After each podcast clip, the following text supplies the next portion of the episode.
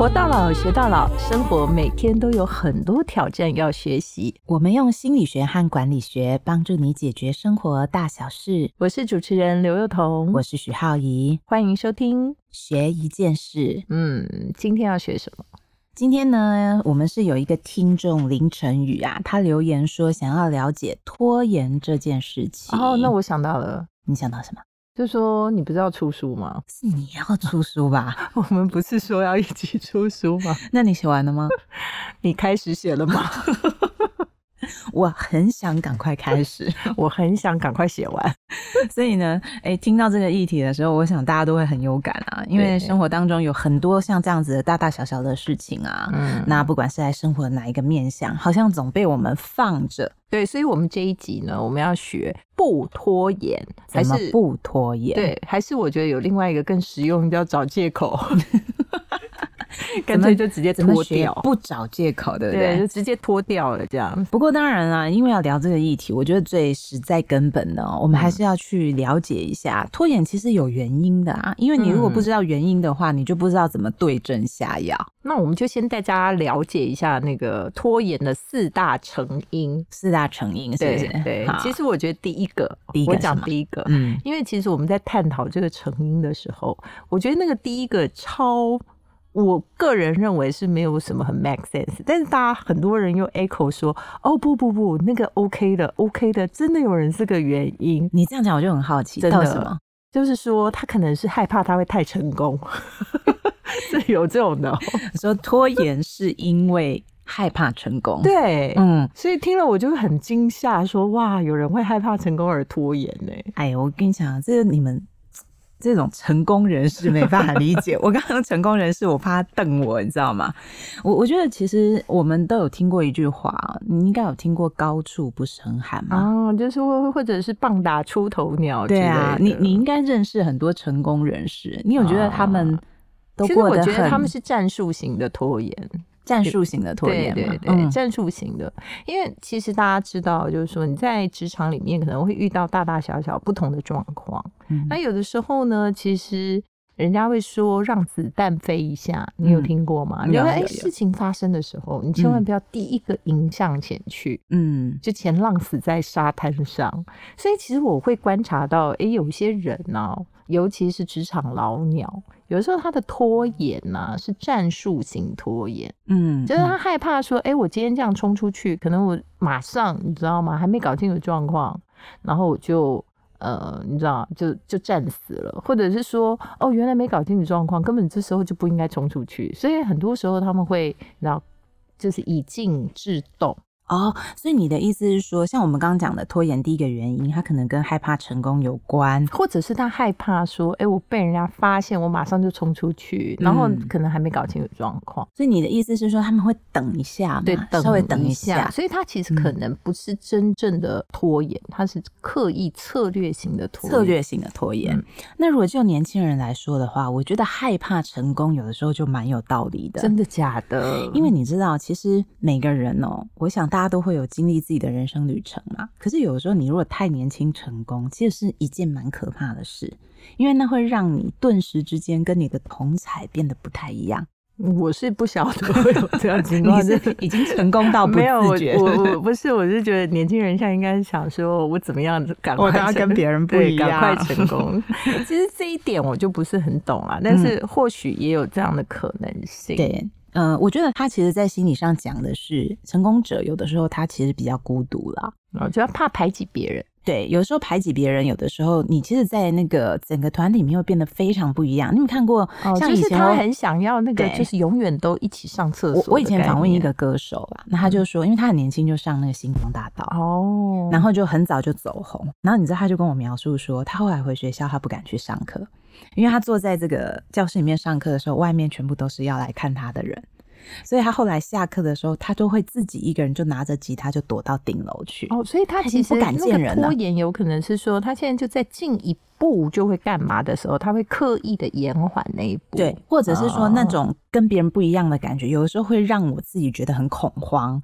不是每个人可能都准备好要接受这件事。懂懂懂。而且这个感觉是 happy problem，我觉得 比较跟那个大家要问，但是不拖。我刚讲那个例子啊，他其实就得了 depression 哎，啊，因为这样，对，就因为那那个状况，所以他其实有蛮长期的那种，就是蛮忧郁的这个状况。所以其实我跟你讲，就像是我们贫穷不知道那个富有的好，所以就是我们也不知道这么成功的人原来还会害怕成功。其实每个人好吧，很有趣的。好，那我觉得第二个其实会比较是感觉常见，常见。对，就是说事实上拖延呐，它有的时候是代表一种没有自信的烟雾弹。嗯，就是说他担心说我可能会没办法把它做好。嗯哼。所以呢，我一直在准备中。对对，或者是说呢，哎，我可能太过于要求完美，所以他是个完美主义，所以他觉得啊，我一出手就要惊天地动鬼神。所以既然没有办法惊天地动鬼神，那我们就不要出手。你这个很能举例子来理解。第一个就是说，我们刚刚讲到书还没有写好嘛，对不对？没有，因为我想说，我第一次出书，一定要写到让人家痛哭流涕为止。那我我就是觉得说，哈，我之前写的那些书啊，如果写出来没有办法超越之前，那怎么办？其实这都是刚刚讲的，就是其实有一点就是，呃，你怎么样去觉得这件事情已经百分百准备好？可是还有另外一种。哦，其实我觉得刚刚我们两个那个状况，其实叫想太多。可是想太多的人很多啊，好吧。还有一种状况，他是说比较没有自信嘛。那有的时候是说，比如说有时候啊，我发现我跟我妈妈有一个问题，嗯，我很早就很想跟她说，假设啦哈，嗯，你讲话可不可以对我不要这么刻薄？好，我今天就上了一个心灵成长课，对，就是想说想要和解，对我就很想去跟妈妈说，然后我就跟我自己讲，说明天我一定要找他谈这个议题。然后后天我要找他谈一个议题，我懂，害怕啦，对，可是害怕到最后你就会不知道，比如说有的时候你不问，你可能对他还有期望，可是一问了以后，你就发现他没救了。对我懂，我懂，就是那个没有自信，其实它会展现在很多部分，是，尤其是关系跟关系之间的没有自信。有的时候，当然你做事会觉得，哎，我没有自信，但其实做事有时候可能都是比较说是要求完美。但关系与关系之间，常常是因为我没有自信。比如说，哎，我想要去告白，对不对？然后就一天拖过一天。哎，你听过最长拖就哦多久？就是拖过去三年。我听过暗恋十三年，就拖过去。他最后告白了吗？没有，他要告白的时候，那个人结婚了。对啊，十三年，我想没有人会等呐，哈。所以就是他就一天拖过一天呐。像这种也是属于说他害怕被拒绝，所以也是某种程度的表示说，哦，我可能没有自信。对，所以我们刚刚有讲种一种嘛，就是刚刚说哦，怕离成功太近，嗯，然后第二种就是说，反而是说怕比较没有自信，没有不好，就比较不好这样。那还有别种吗？第三种呢，其实这个蛮特别的，嗯，就是拖延，有的时候在心理上，它是一种对权威的反抗。哦，这个我完全了解，是吗？是吗？我跟你讲，有些小孩就很特别，你可以看到他在外面非常积极主动，嗯。就是在外面做什么事都不用人家叫，我好像也不会拖延，然后就什么事情呢？而且急性子，嗯，哦。但是你在家里的时候呢，你就特别知道是爸爸妈妈叫他干嘛，他就可以拖很久，然后最后还是不做。嗯，我觉得这个应该就是那个意思，对不对？那长大以后就变成大小孩。哦，就是意思就是说，老板讲，对，特别不想，因为我们小时候，我我尤其在我们文化里面，其实有一种基本架构，就是说，高中以前我们的行事历是被定好的，所以我早上几点要到学校，然后几点要上什么课，几点要上什么课，我们没有选择权。而且最惨的是哦，事实上现在在我们讲那种翻转教学啊，或者主动式学习啊，最害怕的就是我们以前刻板的这种所谓的联络部。嗯嗯，因为你记不记得我们或者现在，其实他们抄联络部就是说，老师会规定好你今天要回家做什么功课。对，所以你所有的事情每天其实都有人在帮你某种程度的预先安排。对。对，嗯，那但是事实上，现在有一些比较主动式学习的规划，或者是我们讲的翻转教学，它其实是告诉你一个目标，嗯。啊，就是说，哎，我这学期要完成哪些事情，或者说在哪个时间点之前，我们需要完成哪些事情，那接下来就是一个空白的行程，嗯。那呃，不管是学生或小孩，反正他们就是要自己去规划，嗯。其实这跟我们在讲的这个，就是说你为什么会拖延？有的时候就是你已经被人家规定好的时候，你就会很不想要遵从那个规定。没错，所以我们都有那种经验，就是小时候。都有早上起床，你就是不想去上学。因为我小时候还会把那个温度计、水银的那种去擦热水，然后就跟我妈讲说我发烧了这样。我们都会不想拖延，那已经叫做反叛了。所以其实这种心情，因为。它根植在我们的内心，所以当你长大以后，你 copy 成你变成大人，可是你这个模式可能带到长大啊，所以你不自觉的可能听到一些只要是老板规定啊，长官跟你讲一些什么规则。然后或者是说，呃，一些什么样子的秩序，你就会很想要说，因为你没办法直接反抗嘛，或者你没有办法打破嘛，你就会用拖延来表达你的某种想要拿回主控权的那种心态。没错，还有最后一种了，拖延呢，它很有趣，它有时候是一种幻术。天哪，魔术吗？就是自我欺骗哦，拖过了这件事情以后，就觉得这件事情就它就不存在了。哦，其实我觉得刚刚那个没有自信，有的时候也会，嗯，就是没有自信，就比如说你要去跟人家道歉，怕人家不原谅，对，还是说你想要跟人家和解，怕这件事情没有结果，嗯嗯嗯，然后你就会一直拖，对对对，然后你会以为拖完了这件事情就没了，而且我们都还会讲说啊，算了啦，反正也过那个时机，你也没那个感觉要说了，那个时间点已经过去了，所以其实啊，我这以前有在。这也不能说是哪个单位啦，就是我以前曾经跟某个就是比较这种，你知道，就是呃，应该怎么说呢？办公家行号，其实我觉得现在很多公务员是很积极，但是还是有一些单位是比较，你知道。嗯，某些人他是比较喜欢用这个招数的。那这个幻术是什么呢？他们就叫做时间耗尽原则。时间耗尽原则就是你知道吗？你被交代了一件事，或者有件事需要去推动，但是呢，因为那个时间呢，就慢慢的、慢慢的，你就说我每天都在研究，我每天在看看，我在想一想，哦，我正在调查，哦，我正在找人，我正在干嘛？结果你知道吗？就是反正时间过去了，可能几个月。呃，你的长官可能也不在意这件事了，那这个就叫时间耗尽原则，嗯，就装作一样是一种幻术，就对，就当做他就不在了，对，当做他不在了。但当然，最有可能是我们一开始讲的那种叫做。呃，让子弹飞，但是非常非常的负面，就是完全不积极认识。所以职场蛮有趣的，有一些人是可以让子弹飞，他变成策略，对他工作有帮助。你会很难，有的时候很难跟这种人相处。嗯，就是说有些他是智慧的表现，对不对？哈，就是哎，什么有一些人际关系啊，选边站啊，这种哎，让子弹飞哎是不错。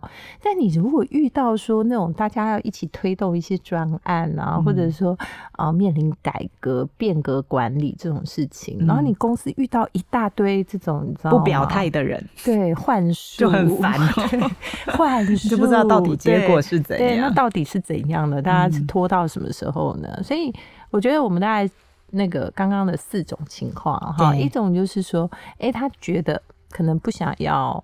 太过于马上突出，所以离那个成功更进一步的时候，他会害怕，害怕，对，害怕成功。害怕跟人家不一样，所以他拖延。嗯，那第二种就是说，他可能比较没有自信，怕被别人看到我是真正是什么样子，对，或者是说要求完美，就是，还没有准备好，绝不出手。还有瑕疵的时候就不要出手，结果最后就是不会出手。对，嗯。然后第三种就是说，哎，从小可能被制约了，对，然后制约了以后，反而心里还有那种反抗性，就反抗权威。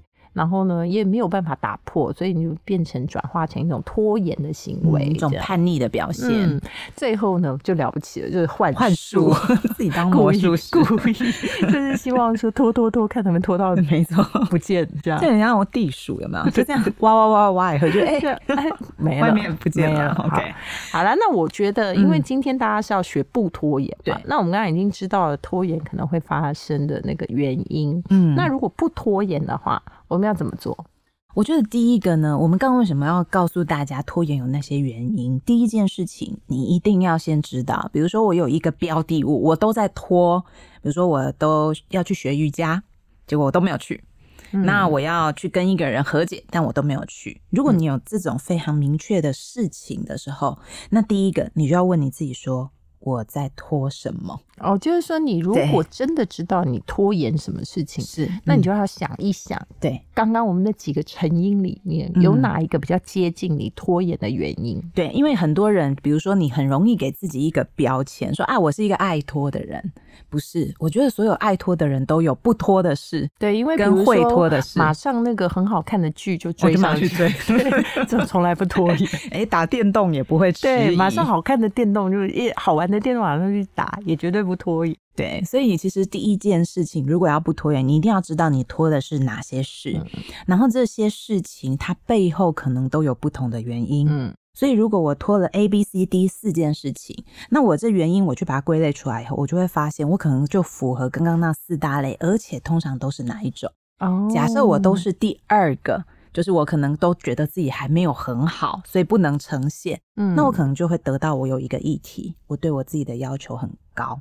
而我觉得我还不够格，嗯，那这样怎么办呢？那第二步就是，那我们就要来，就是因为我们刚刚是在一样嘛，心理学觉察嘛，对对，了解了，了解了。那第二个，你就要去看一下外在的现实。我们我们有的时候都讲说那么不够好，对，没错，因为现现实是打败幻术最好的一个方法。对，事实上就是你知道，浩宇就出书，怎么出就怎么卖，对不对？他根本不用考虑说我要不要超越前一本。你你看我我你刚刚讲的时候，我第一时间就是真的吗？对，是真的吗？就出现那个没有自信，没错，对，好。所以第二个就是你要去评估，就是说。那你要把现实拉进来，因为害怕最能对抗就是现实，所以第二个你就要问自己：那我拖下去会怎样？对，就是说，哎，拖下去就是没有输，嗯，拖下去就是哎出不了，这是外在的，对，外在的后果有没有什么后果是你觉得没有办法承担的？嗯，例如说，你说哦，我就拖下去没去运。动，然后你可能健康的状况就受影响，对对不对？哈，啊，你拖的原因是什么？那你就去了解。嗯，而且那个原因还有除了外在以外，还有内在的。因为有些人拖久了以后，其实你会给自己更多的负面的循环。比方说，我就觉得，比如说我就是要想要减肥，想要去运动，可是我一直拖，一直拖，要越来越肥，还不止。我可能内在给自己归因，我就是很懒。哦，所以当很懒，我自己贴上我的心以后，以后我就会觉得我不想动了啊，因为他你 label 自己了，对，就是说，哎，我标签化，我很懒，所以我不想动，所以我没办法运动，所以我就身体不好，所以我就变胖，没错。然后以后胖，我就是懒。所以我懒，我就应该胖，所以就完全恶性循环，然后你就永远都瘦不下来。对，这不应该，不应该，不应该，不应该。那所以呢，那我们要用什么样的方法去扭转这样子的心理状态？好，那因为拖延在讲的是行为嘛，那行为背后其实有一个很重要，为什么我们会去做一件事？就是我们一定会有动机啊，所以你就要找到你想要做那件事情的动机，对，先。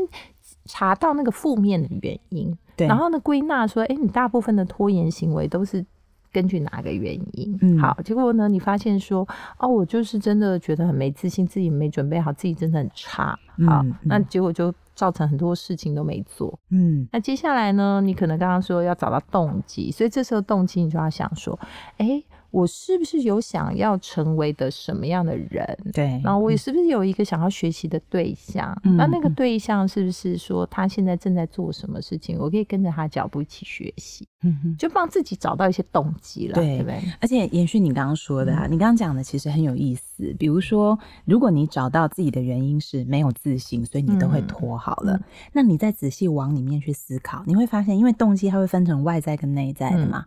我们怎么样叫做有自信？对，可能小时候我们可能考一百分好了，很多家庭可能你就是考一百分，然后妈妈就会觉得你很棒，所以你当你去探究你为什么没办法去做这件事的时候，你就会发现，原来我很希望一百分。可是你再仔细往里面去想，那到底是谁要你一百分？对，就后来就发现说，其实都是自己在那边给自己找找麻烦。那你的妈妈根本其实那时候也没有真的要一百分。她现在你再去问她，她说：“哈，你有考一百分哦。”她可能问你说：“一百分可以吃吗？”对，你还不如多赚点钱，一百分不重要。但是这个事情可能他制约了你一些想法，就是你要打开它，打开它，你就会发现说有做就不错啦。对，那你就可能哎，忽然豁然开朗。嗯嗯，就是我们小时候可能我们会有一个很多的小孩都有一个错觉，觉得我如果考一百分，爸爸妈妈会比较爱我。啊，懂懂懂，所以那个东西就变成，因为我想要让他开心，所以我才去做这件事。那个我们就叫外在动机嘛，不是发自我内心的。所以我没有真的喜欢念书，我只是喜欢考一百分的感觉。可是我们说把现实带进来，就是我现在如果去问我妈说，我事实上很多的爸妈年纪大以后，他们都会变得跟我们想的不太一样。嗯嗯，你会去问他说，哎，你是不是很希望我考一百分？他就说还好，还好。他可能说还好，他只是想要你养成自律的 习惯。没错，你就会发现永远不是我想的这样。所以那个内在的那个部分，就比较是我要去找出为什么我喜欢做这件事情。我懂，我对他的喜欢在哪里？但是我觉得其实啦，有的时候这是往心理层面去。但是我觉得如果现实一点的话，你也可以为自己设立一点回馈机制。对对，有的时候你的拖延，你可能就会发现说，哦，我的这个原因就是因为我可能觉得我还是没有办法做的很好。嗯，那我觉得我自己一个人做，不知道我到底做的是好还是不好。对，那我觉得这时候你可以去加入一些团体，例如说，你觉得哎，我想运运动。但是你就运动就会自己觉得说，我一运动我就要变健将，这样对不对？然后那个就要求完美，要求高哦。对对，那这样不 OK？那你就会想说，那我到底要怎么样能够增加我的那个动机呢？那你可能去可以加入一些同才的团体，就是哎，都跟你一样开始运动。然后那个程度差不多，但大家呢都彼此要互相鼓励，说：“哎，我们就是要运动的时候，彼此之间可以互相力揪哇哇接力这样。”嗯，这个东西就是造成一种外在的给你的动机，因为有人叫你，你就会比较想要去。嗯，对。然后或者是说：“哎，你说我都不读书，我都我的书堆很多，我都一直拖延，然后我一直很想读书，但他们不读书。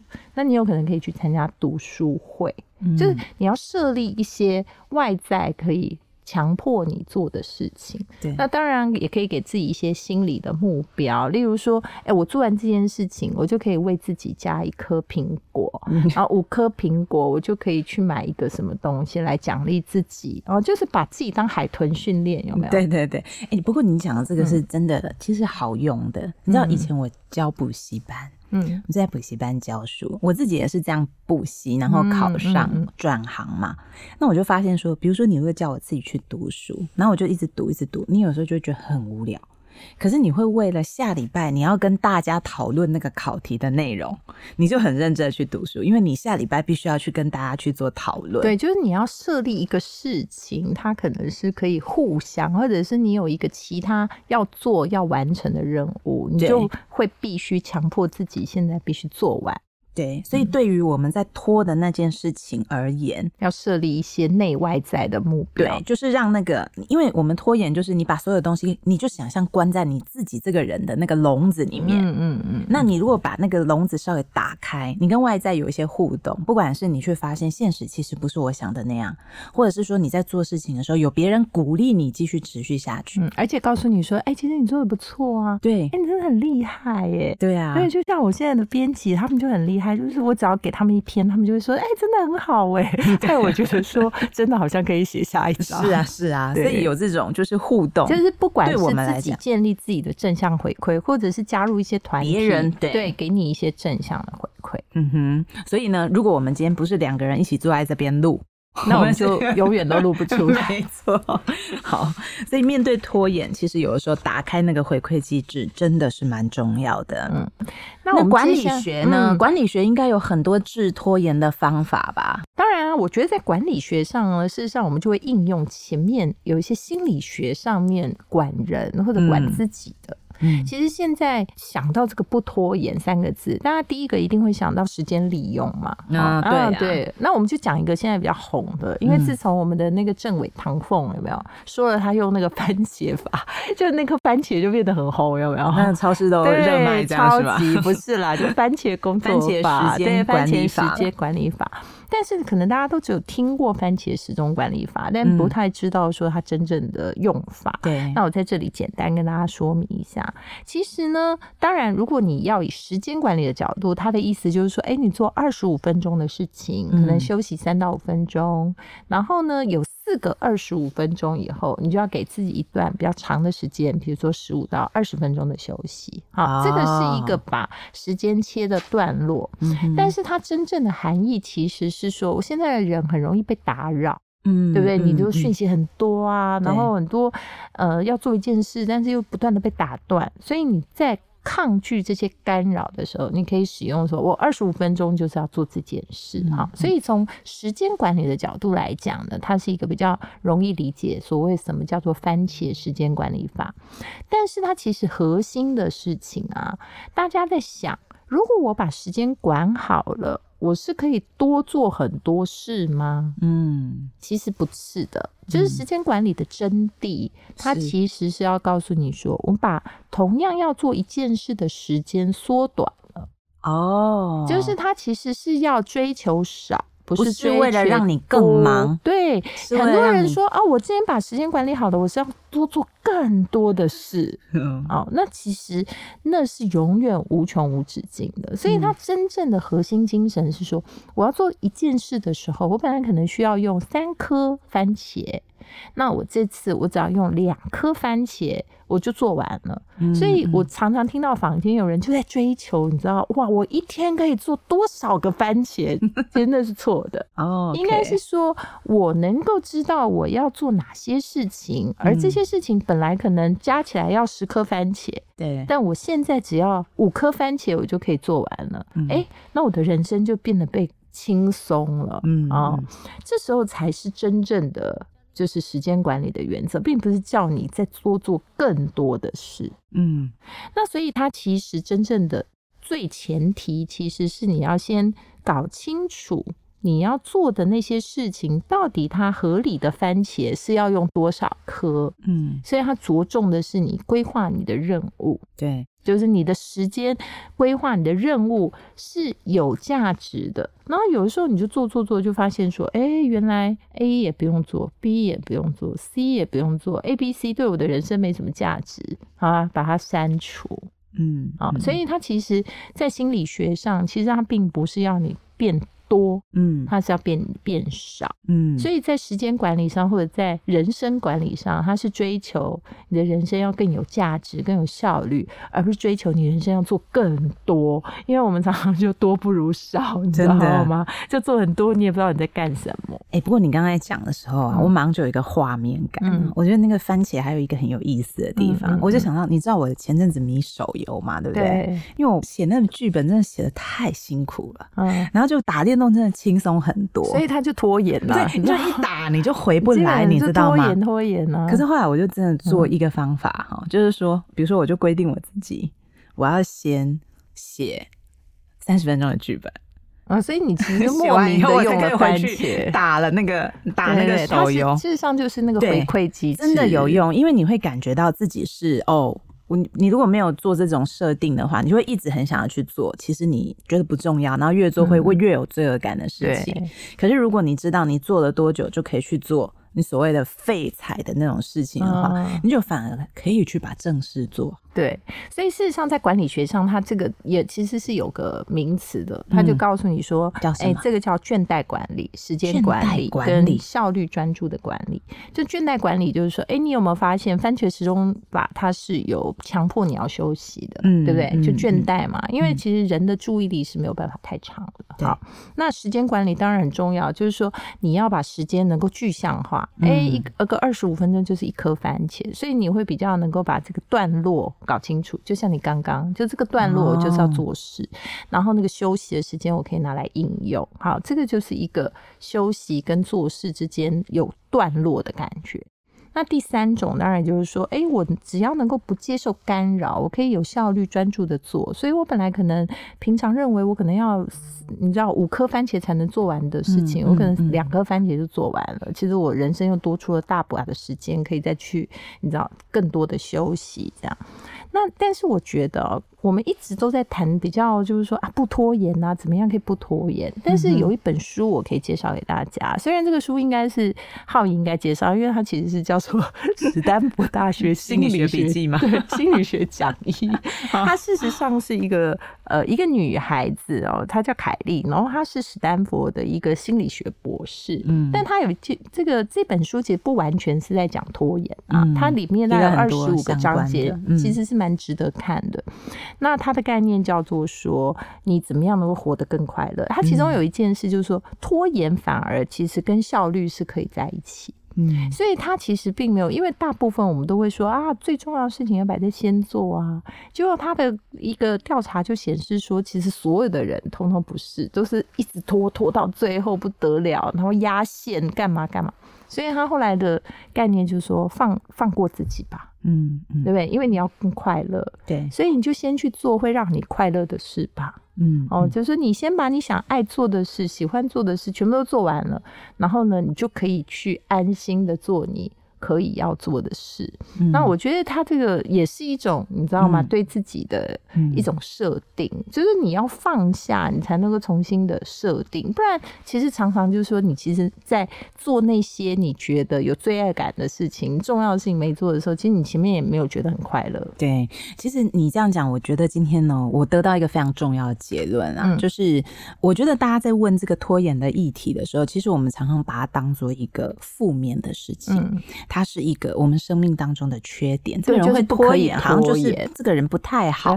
可是今天我们最终要告诉大家的是，有的时候拖延对我们的人生是有功能的。对，就是例如是幻术，或者是没有了。他其实常常其实 在提醒我们很多的事情，包括我有没有真的喜欢这件事。对，那包括说我在做这件事之外，我是不是其实有一些议题被引发？对，那也包括哎，其实搞不好拖延本身就是因为其实我现在人生过得很累。对，所以其实你需要大量的休息。对，好，那我觉得今天我们其实，在整期节目里头，很重要的还是要跟大家讲一下学不拖延。第一个，你必须把你抽象的事情变得比较具体，对，找到原因，找到理由，找到可以克服他的那个心理方式，建立自己好的回馈机制。嗯，然后呢，可能如果都不行，其实你可以寻求凯利的。方式，或者把喜欢的事情摆在前面。那当然，如果能够运用好的番茄时间法，嗯，然后能够留出更多的时间休息，那也是一个很好的结果。所以书到底写不写啊？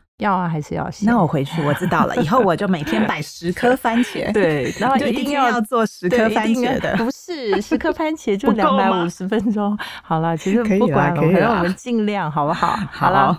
每周一晚上八点呢，欢迎大家在 Sound on Spotify、KKBox 跟各大 Podcast 平台呢收听我们节目，也欢迎大家在 Facebook、Instagram 追踪睡一件事。如果你有任何议题想要我们在节目当中讨论，你也可以留言哦。我们下次见，拜拜，拜拜。